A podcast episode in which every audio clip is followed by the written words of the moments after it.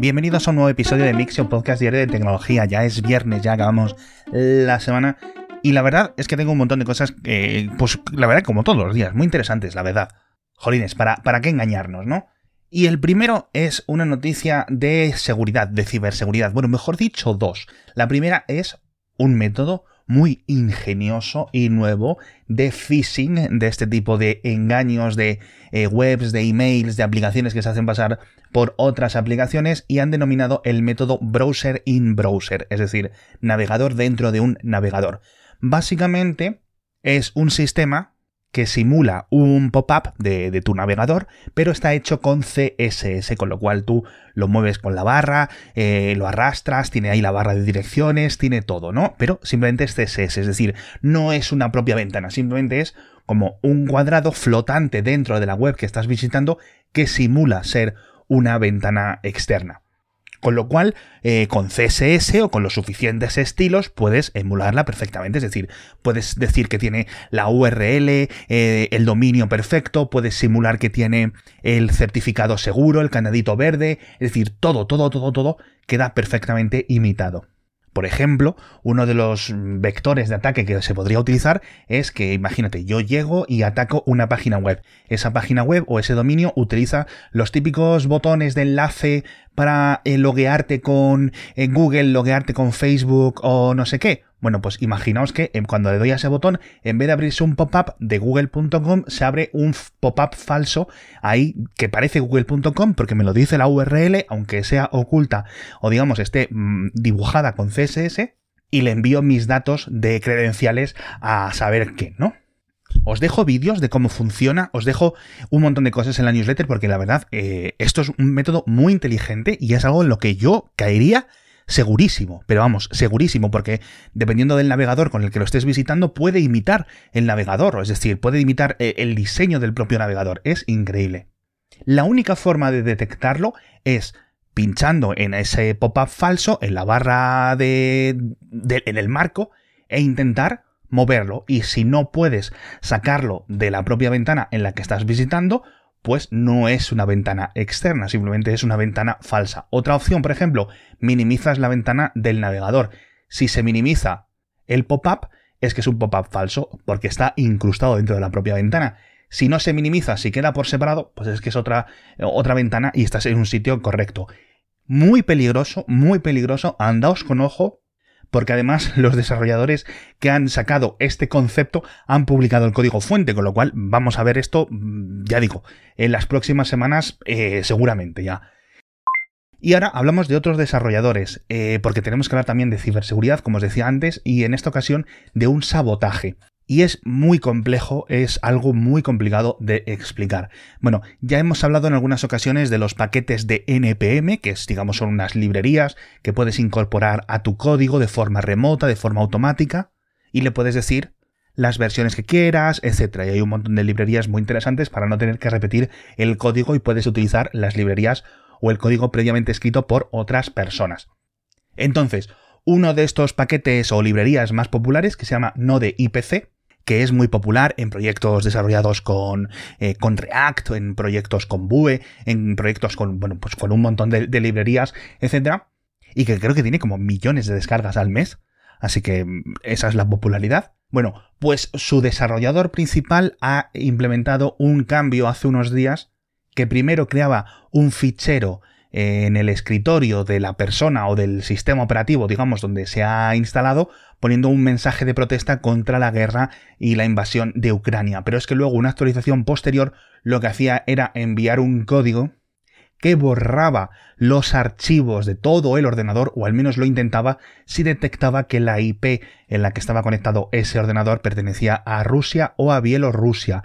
Esto es, bueno, injustificado totalmente, esto es una cosa que no tiene ningún tipo de sentido, que elimina cualquier tipo de confianza en el software libre, etcétera, pero que más o menos yo imagino que poco a poco muchos desarrolladores que utilicen el paquete o el sistema de paquetes de NPM y similares, lo que se hagan es centrarse en paquetes establecidos, paquetes concretos, más que en directrices más laxas, ¿no? Para que esto no pueda suceder.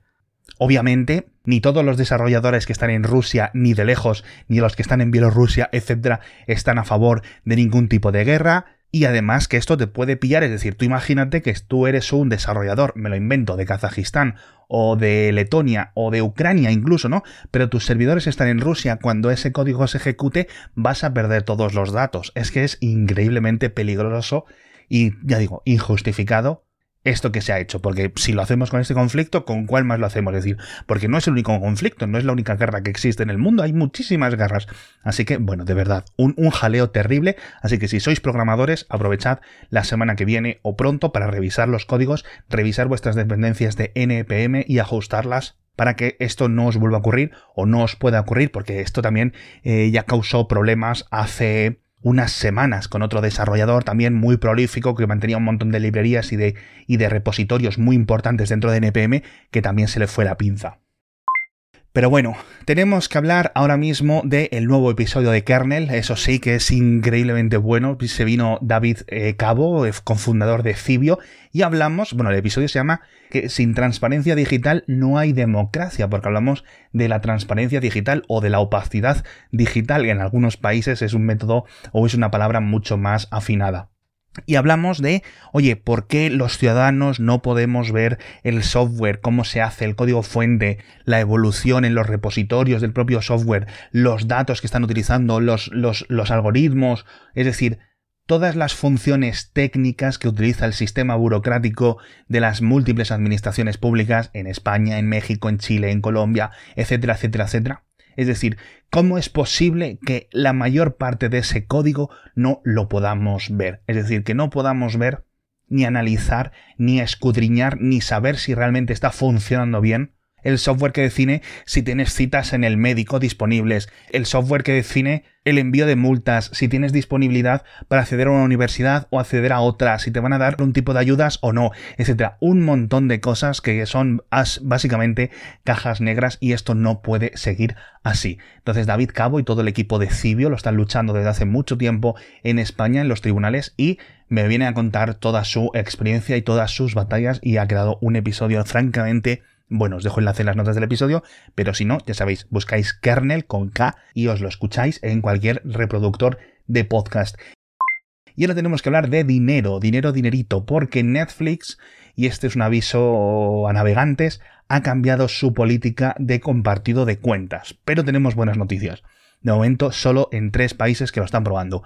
Buenas noticias, ya digo, para la mayoría de oyentes de este podcast, porque España, México, Argentina, etcétera, no están dentro de la lista de países de este experimento, pero malas noticias para al menos unos pocos de los oyentes, porque lo están probando en Chile, en Costa Rica y en Perú. ¿Cómo cambia el sistema de cuentas? Básicamente, el cambio importante es que Netflix ha dejado de hablar de compartir contraseñas con la familia. Ahora ha empezado a hacer un cambio semántico muy importante y ha empezado a hablar de cuentas dentro del hogar. Y esto es un cambio muy importante y que señala hacia dónde van a ir en el futuro. Entonces, ¿que quieres compartir tu clave, tus credenciales de acceso de Netflix con personas, con gente fuera de tu hogar? Pues entonces les tienes que añadir, digamos, unas subcuentas que serán de pago. No costarán tanto como tener una cuenta de Netflix por separada, el precio es unos 3 euros, 3 dólares al cambio cada mes y solo se van a poner tener dos de estas subcuentas por cada cuenta principal, cada cuenta nodriza de Netflix. Van a probarlo en estos tres países los próximos meses y yo me imagino que si el experimento a nivel interno, a nivel de las métricas y de los objetivos que ellos se hayan planeado mm, les funciona, lo acabarán moviendo a otros países. Es decir, si notan que hay un número mm, suficiente de nuevas altas, de nuevas subcuentas o una disminución de ese compartido de contraseñas que entre comillas tanto daño hace a Netflix. Pero bueno, yo sinceramente esto ya digo que no lo acabo de ver. Sabíamos y lo hemos dicho aquí muchas veces en este programa, Netflix no se iba a poner a definir qué es una familia y qué no, pues porque Obviamente puedes tener una cuenta en una familia, pero que esté en varias casas, porque sean unos, eh, unos padres eh, divorciados, por ejemplo, una hija o un hijo que está en la universidad, o que lo que sea. Es decir, va a haber muchas IPs diferentes, siempre tirando de una cuenta de Netflix. Entonces yo me imagino que con esto lo que realmente van a atacar es las cuentas de Netflix utilizadas, pues a lo mejor en vez de en 3, 4, 5 IPs diferentes, pues a lo mejor en 60 o en 20 o en 30 IPs diferentes, ¿no? Con muchísimos y muchísimos dispositivos. Yo imagino que será lo que van a querer limitar. Pero bueno, de nuevo, esperemos hasta ver dónde se o cuánto se aprietan las clavijas, porque recordemos que si se aprietan mucho, si suben mucho los precios, etcétera, la gente no va a tener ningún problema en volver al status quo anterior, que es la piratería. En fin, tenemos que hablar de precios otra vez, como os decía, porque eh, ayer la gente de Xiaomi presentó unos nuevos teléfonos muy, muy, muy buenos, los Xiaomi 12, en concreto tres modelos, el Xiaomi 12, el Xiaomi 12 Pro y el 12C o algo así, no recuerdo el tercer modelo, es un poquito ligeramente más barato. Pero el problema es el precio, son móviles muy buenos, una cámara muy buena, una batería muy buena, una pantalla muy buena, etc. Pero es que el Xiaomi 12 está a un precio que digamos que no es muy Xiaomi, es decir, son 800 euros en España. Estamos hablando de precios casi de iPhone, ¿no? Precios eh, de Galaxy, es precios por encima de lo que te cuesta un Pixel, ¿no? Y ciertamente lo estuvimos comentando en Twitter, en Telegram, etcétera, y muchos de los oyentes me decíais, es, es caro, efectivamente, pero no tardará en estar reducido, en estar rebajado, etcétera. Y eso mm, os doy totalmente la razón. No vamos a tardar más que unas semanas en verlo a 600 y pico euros.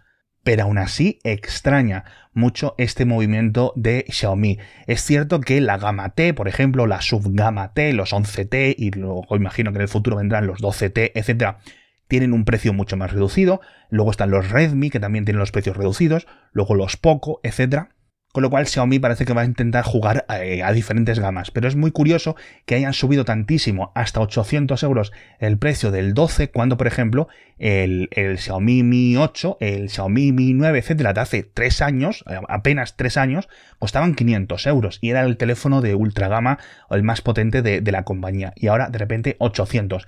Este es un precio, por cierto, europeo. En China, el precio del Xiaomi 12 como apuntaba Antonio Saban de Genbeta, ha subido con respecto a 11, con respecto al 10, con respecto al 9, pero ha subido apenas 30 euros o 40 euros, algo así. Es decir, que al cambio uno estaba como a 500 euros y el otro está a 530. Aquí es que lo han subido como de 500 a 800. No entiendo muy bien esta subida de precios, pero bueno, os dejo en las notas del episodio enlaces para que veáis los análisis, porque bueno, no he visto reseñas aún del 12, eh, parece que Xiaomi ha empezado a distribuir entre la prensa y entre los youtubers, etcétera, el 12 Pro, que cuesta aún más, cuesta mil euros o mil y pico euros, pero bueno.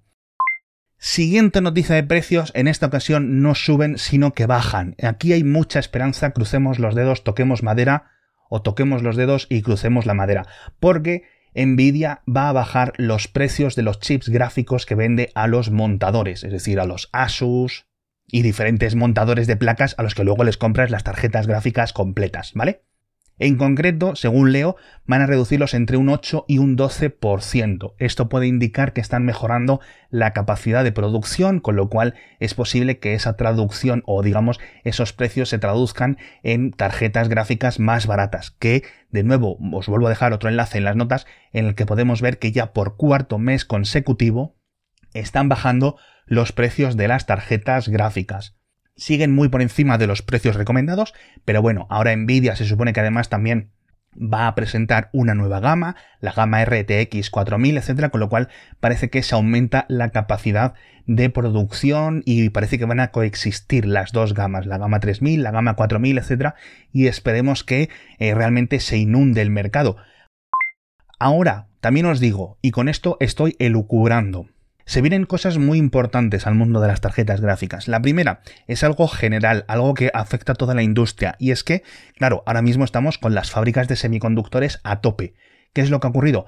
Que ahora ya, eh, a lo largo de finales, y sobre todo finales y principios de 2022, eh, de 2023, etc., van a empezar a entrar y a inaugurarse muchas nuevas fábricas de semiconductores en todo el mundo, con lo cual la capacidad de producción va a aumentar. Esto se va a reflejar en precios más bajos por aumento de la oferta, tanto en procesadores CPU, GPUs, eh, videoconsolas, memorias, discos SSD, etcétera, todo.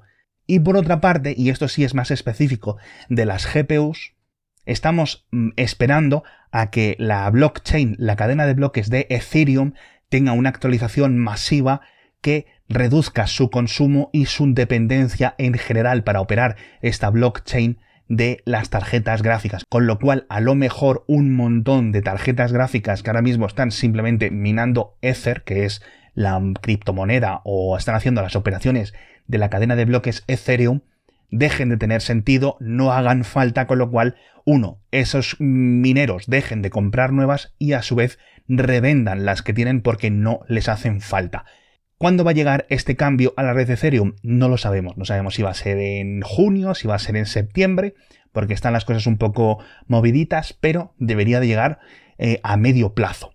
Así que ya digo, em, quiero y, y elucubro y, y quiero pensar que sí, pero parece que se empiezan a alinear los astros en favor de unos precios reducidos. Pero bueno, nos vamos al espacio para acabar. Hablamos del helicóptero marciano de la NASA, que ya lleva casi un año. Llegó en, llegó en febrero de 2021. Ahora que lo pienso, pero su primer vuelo se hizo en abril de 2021. Lo contamos aquí a fondo en el podcast. Ya casi lleva este añito. Le han enviado una actualización de software y parece que va a seguir operando muchísimo, muchísimo tiempo Recordemos que apenas se esperaba, dice, bueno, a ver si conseguimos que vuele un par de veces, etc. Y ahí está, ¿no? Lleva como 22 o 23 viajes ya. Así que todo, toda una proeza de ingeniería. También hablamos de la ESA, que ha suspendido la misión ExoMars, con lo cual el rover europeo que iba a ser lanzado en un cohete y en un aterrizador ruso no va a ser lanzado, es decir, de momento esto queda totalmente suspendido, no sabemos si lo van a colocar en otro tipo de cohete, qué tipo de movimientos, qué tipo de cambios hay que hacer, pero obviamente con las tensiones eh, como están ahora mismo a nivel internacional, la, misión, que era una de las que decíamos que, que no peligraba, al final, de momento está completamente fuera. Ya digo, no sabemos qué es lo que va a ocurrir, no sabemos si se va a retrasar un año, dos años, hasta que se encuentre otro cohete, otro lanzador, etc. Pero bueno, los rusos, muy enfadados, el jefe de Roscosmos, Dmitry Rogozin, ya ha dicho que, que, eh, bueno, ha puesto un mensaje en Telegram, mm, básicamente insultando a todo el mundo, como lleva todos estos días haciendo y que van a hacer otro lanzador, que van a hacer otro aterrizador y que ya verán si lo, eh, lo, lo, mandan ellos a Marte por su cuenta, yo qué sé lo que van a hacer, en fin, no sé cómo va a quedar la cosa. Hablamos de muchas más cosas, hablamos de Go y de tramposos en las competiciones online de este juego de mesa, hablamos también de Ucrania y Moldavia, que se han unido ya por fin estos dos países a la red eléctrica europea o paneuropea, este sistema de sincronización, etcétera, que comentábamos hace unos meses, hablamos del FIFA 2022 y de las cartas y de las cosas estas, de un montón de cosas y ya sabéis que todo, todo, todito, todo lo tenemos en las notas del episodio. Muchísimas gracias a todos por estar conmigo toda esta semana. Echadle un vistazo a este nuevo episodio de Kernel que os decía antes.